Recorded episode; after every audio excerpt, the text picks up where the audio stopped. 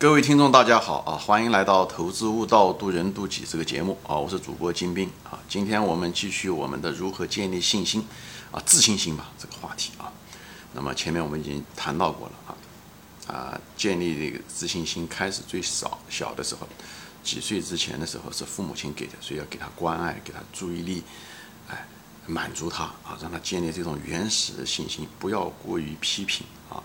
呃，责骂，因为他不懂事啊，责骂了以后，最后他对自己的英文叫 self image，他对自己的那种呃原始的那种信心和呃形象，他就觉得自己不值，这个特别特别糟糕，他觉得自己不如人，呃，以后产生那种啊批评疲劳症，这非常危险啊，呃，那么我后面节目中也提到过，你也不要过于赞美，因为过于赞美或过于频繁赞美。啊，最后造成了他那个表扬疲劳症。最后他做什么事情，做一点点他就觉得应该受表扬，造成了一种什么举轻若重的那种表扬疲劳症，这都要很危险的事情。所以就给他足够的爱啊，那尽量满足他，给他足够的注意力。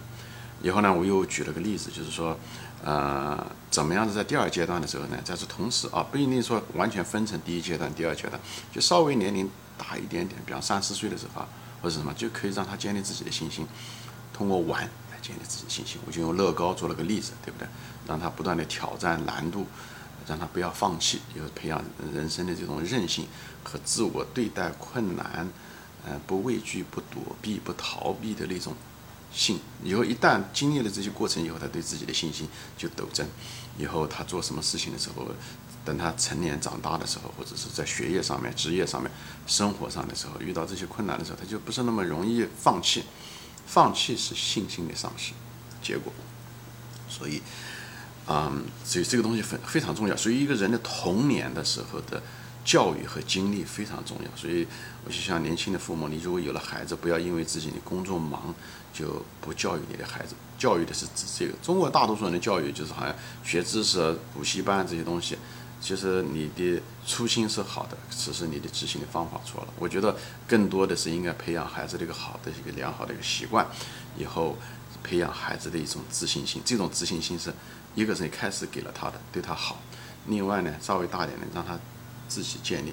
好吧，让他参与玩乐高。乐高我只是用的是一个例子啊，前面那个例子。比方说，你也可以让他去，比方说他对呃做家务事啊，你你让他参与做家务事。做家务事过程中的时候也有一些困难，对不对？洗让帮让他就是包括操作洗衣机啊，对不对？他不会用啊，怎么弄啊？最后哎把它搞出来了也行，对不对？包括跟朋友在一起玩呢。也是的，就是比方说他小孩子害羞不喜欢跟人家打交道，你应该呢让他去呢多跟人接触玩。如果他就觉得哎呦大孩子，他如果你觉得一个人一个如因为每个人的那个信心不一样，有的孩子是他喜欢跟大孩子玩，他自己对自己信心十足，所以呢他跟大孩子玩，那这样子也可以。如果他跟大孩子玩，他就觉得有他有点害羞，有点害怕，他天生的就是信心不够，这种情况下你不要逼着他跟大孩子玩。这种情况下呢，正好反过来，你应该让他跟比他小一点的孩子玩，这样的话他有信心，而且不仅仅是要跟他小的孩子玩，而且你还得鼓励他去帮助那个小孩子，哎，帮助小他在帮助小孩子过程中，他的信心会建立。以后呢，他看到比他还更弱的，这样的话他会对自己有更多的信心啊。所以呢，嗯，他这方面很重要，而且你最好是让他帮助他，一个他能看到他比他弱的，还要让他帮助他，这样他培养他的一种责任心。当他帮助别人的时候，他的这种领导力，他的对这是自己的感觉会越来越好，会越来越好。这个东西非常重要。所以呢，这个每个孩子不一样，你采取的策略不一样。所以一旦一个人有责任感，一旦人有一种领，有一种，所以又有培养他的领导力，帮比他小的孩子啊，哎，帮帮他玩这个，因为他懂嘛，他以前懂。所以呢，他这个呢，他就信心就会越来越足。哎，这个一个循序渐进的过程。所以让他一般的人呢，至少让他去帮朋友，以后帮助比他弱的、比他小的，哎，鼓励他，啊，表扬他。每次哪怕做一个非常细微的小的，作为家长来讲，你都要表扬他。这样的话，他越来越帮助，因为他觉得他自己也很强大。慢慢慢慢适应以后，他最后的时候，他就会越来越强，他信心就会对。所以对这种弱小，就是天生来信心比较弱的孩子，孩子你应该应用采取的这种这种方法。啊，比较好，所以这些信心是慢慢人这是一个互动的过程。一旦信心越强，他做事情，呃，越愿意做。做了以后，他呃，又信心会更足，因为他的兴趣会更大，他的所以一种相辅相成的一个过程啊，像呃，就慢慢慢慢，就像个自行车两个轮这样的互相推动，最后它会变得越来越好。所以人生是个程序，我前面讲过很多次，你要把这个程序，你要利用这个程序，不要抱怨那个程序啊。所以呢，信心是一个能量，哎，所以呢，要把你的人生这个驱动起来，以后你可以干做很多很多事情，很多很多事情。所以有的人呢，怎么说呢？就是，但是我前面也说过了，就是信心啊是不破不立。什么叫不破不立？就有的情况下，一定的挫折，就像玩了个乐高一样的，或者是做什么事情一样的，有阻碍，这这个是一个必要的功课，是非常重要的。所以有的时候你一定让孩子失败，很重要。一个人小的时候的失败是很重要的啊。我我举的我亲身的例子，大家就知道了。所以叫我就这个节目就是说，信心一个很重要的是不破不立。建立信心一定要破信心 first，一定要先越早越好。我我举例子，我们家对吧？我有那个姐姐，我前面节目中说过，她是个高考状元，安徽省高考她考了第二名，她女的就是第一名，高考女状元嘛，有一帆风顺，因为他读书他天分很高，所以他读书一花的时间也少。我前面讲过，他家务事多，所以呢，基本上他就是学习是很轻松的，他没有遇到任何的麻烦，他基本上在班上就是第一名，不是第一名就是第二名，一直从小学到高中。啊一直不上过不同的普通中学、高中以后，都是很厉害，而且对他来讲学得很轻松。所以呢，你说那个东西是他的信心吗？他没有破过，他没有遇到过挫折，所以遇到问题了。上了北大无线电电子系，一到那个系，那个系里面有十个，哎，因为那时候国内的嗯北大就那么一所，对吧？清华以后好的专业就那么，那时候无线电是很热门的专业，所以那个系十来个高考状元。以后他每次在班上考成绩的时候，都是考的是很一般，这是很正常的一件事情。这时候突然之间，他的他的信心掉了低谷，他觉得为什么突然之间上了大学反而变得很笨？那时候他年纪轻，他也不懂，所以那时候，但是呢，他那时候已经错过那个年年龄段了，他十七八岁才有，所以这对他的信心的冲击特别特别大。他觉得自己好像没有信心，顿然之间掉到了呃地狱一样的那种感觉，那种感觉，我相信有些。我相信那些上，就是那些在普嗯中学、高中一直在班上考考第一名的人，最后到了名牌学校，可能都有一点类似的感觉，好吧？我本人没有，但是他是他我那个姐姐告诉过我的，因为他也当时也出现了一些心理上的问题啊，哈，我父亲当时父母亲都很紧张。那么我呢，正好反过来，我呢从小就受挫折啊，小的时候。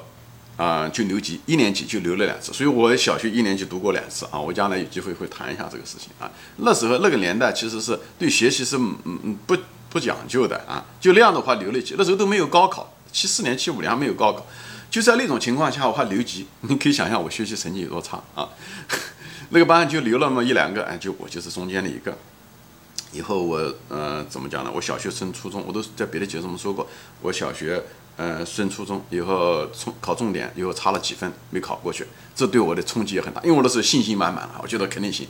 又又是一个很大的一个挫折，一个一个破啊，就是有很多这种情况，就是我的人生，就包括我高高考吧啊，高考，哎，本身认为自己很牛啊，上个重点没问题，我也被推荐去上重点，最后高考重点分数线差一分，最后甩了一个普通中学，所以我的人生就一直跌跌撞撞，摇摇晃晃。哎，但反而呢。我的信心呢，反而呢，就是十足，因为我也不怕，哎，不知道，我跟那种盲目自信完全不一样，因为我从地狱深坑里面爬出来过，所以对我来讲，什么我都能学，哎，我也不怕，所以我也就到了美国来啊，干什么？我虽然不是一个国内只是一个三流学校啊，英语其实也是坑坑巴巴，当时来的时候，哎，哎，我周围的那些人，对不对？一来留学的人都是名牌学校，对不对？我也不是学历不比他们差，啊，我工作找的也不比他们差。各个方面都不比他们差，所以就是，呃呃，就是一个我我从一个很低微的、很卑微的一个地方，为什么会是这样的？就是因为这，我想跟我的小学的经历有关系。所以我学的专业也很散，哦，对吧？我学过呃分析化学，以后到美国来，对不对？我从来没见过大海，也来学海洋，也学的也还行。以后呢，最后学计算机，虽然那个计算机对我来讲折腾的很厉害，我特别怕计算机，最后也把它学下来了，也没什么了不得的事情。所以。所以对我来讲，就是这可能我的那种人生的那种韧性，我遇到困难不是那么容易放弃。呃，其实并不是我天生来，并不是这样子的。我天生来，我父亲跟我说过，我是个非常骄傲的人，很容易放弃的一个人。所以不是那样，但是就跟我的这个经历有关系。我后期的经历啊，在我啊呃八七八岁的时候啊，呃十三四岁的时候，甚至高考，经历了人生的这些阶段了以后，就是很多人可能没有经，就我的姐姐就没有经历过这个东西，可能有关系。所以我就是给大家总，所以我我我我什么都对我来讲，学任何东西我都不怕，哎，怎怎么样的跨专业对我来讲都不是一个问题，就这种信心，就是你对自己的信心吧，就是你首先掉入过地狱，首先掉入过深坑，当你从那个时候深坑里面爬出来的时候，在你再走路的时候，你就不那么害怕了。虽然路前面的路还是那么有那么多不确定性，但是你对自己的信心啊，就是那种应付困难的呃那种信心。还有那种对待困对自己的信心吧，对自己的一种适应困难、能够解决困难的那种信心强了很多啊！你不是讲对路途你觉得会嗯平坦，不会的。但是你你你爬过好多次坑，你就知道这坑能爬出来，即使掉下去也无所谓。所以你这时候就敢走，哎，所以这种东西很重要，好吧？就是当然有些人就是你说这个东西是天分好，你说是一件好事情还是坏事情？天分高就让你。失去了很多栽跟头的机会，在你早年的时候，最后的时候要栽就栽，有的可能栽栽个大跟头，就像我的姐姐上大北大一样的，哎，那时候就觉得啊，她那时候遇到了非常大的麻烦，人生中我这里就不展开说了啊，毕竟她私人的事情。那时候就是这样子的情况。那我一辈子基本上没有遇到过。后来我到成年的时候，基本上没遇到什么麻烦，就是在这里嘛，因为我总觉得能解决，总之我总能想办法解决掉。哎，就是这样的，就摇摇晃晃的，就是这样的，呃，过了这么大半辈子，挺好的。就是我本来是，就是并不是说我比别人有多成功，就是从肯，就是从我的那个卑微的那种，啊，中国生在那种矿区，以后又不好好的学习，也没有什么远大的志向，你知道吧？呃，以后能走到今天这一步。啊，我是觉得我 为自己很骄傲。那么感谢我的父母，首先我的感谢我的父母对我教育很好。哎，我是一个，呃，怎么讲呢？我不是个好胚子啊，但是呢，能走到今天，觉得我已经很满意。所以我就把这个东西，我就想跟大家分享这个东西，就是，所以信心不像大多数的父母一样的是父母亲给的，那个给的都是很脆弱的，也需要，只是。分阶段，只是小的时候给一点，以后慢慢的让他们自己建立这种信心。所以要靠父母亲维持的那种可怜的信心是很脆弱的，这种脆弱经不起风吹浪打。所以很多人讲了嘛，有些人一帆风顺，哪怕哎最后的结果遇到一个大的风，它会翻船了啊，或至少受很大的损失啊。所以不破不立是我信心的来源，这是信心的途径。国家也是一样，国家也需要一个信心的。丧失以后，再重新建立那个信心的时候，就会好很多。就像我们当年的时候，中国清朝，对不对？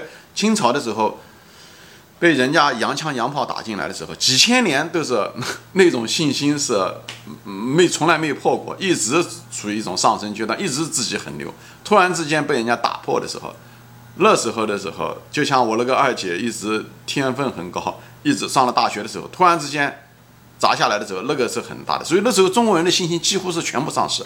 鲁迅都要说他要把那个汉语要整个放弃掉，对不对？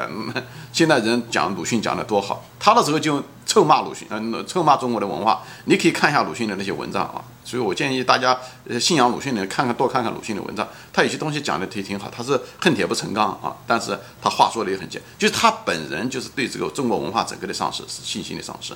呃，中那个是个普遍现象，我不是说鲁迅不好，我是说他代表的是一个一整个中国的完全丧失啊，就是因为从来没有这样的过啊，一直一帆风顺，以后就这样子。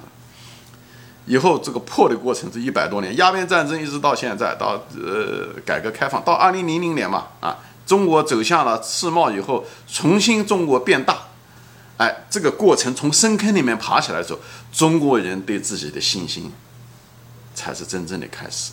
一个古老的民族，对不对？老树发新芽。所以那种二第二度春暖花开这种信心，才在觉得我们这个民族，即使以后将来再遇到问题，无论是贸易战也好什么，我们仍然可以。所以这个过程是必须的。我们那个坑，这一百五十年的坑是需要爬的。国家是这样的，人也是这样的，好吧？行，今天我就说到这里，我基本上就把这个自信心的建立。基本上跟大家的分享完了啊，谢谢大家的时间和收看，也欢迎你转发啊，给更多的人，希望他们收益人生过得更快乐、更圆满啊。好，今天就说到这里啊，谢谢大家收看，我们下次再见。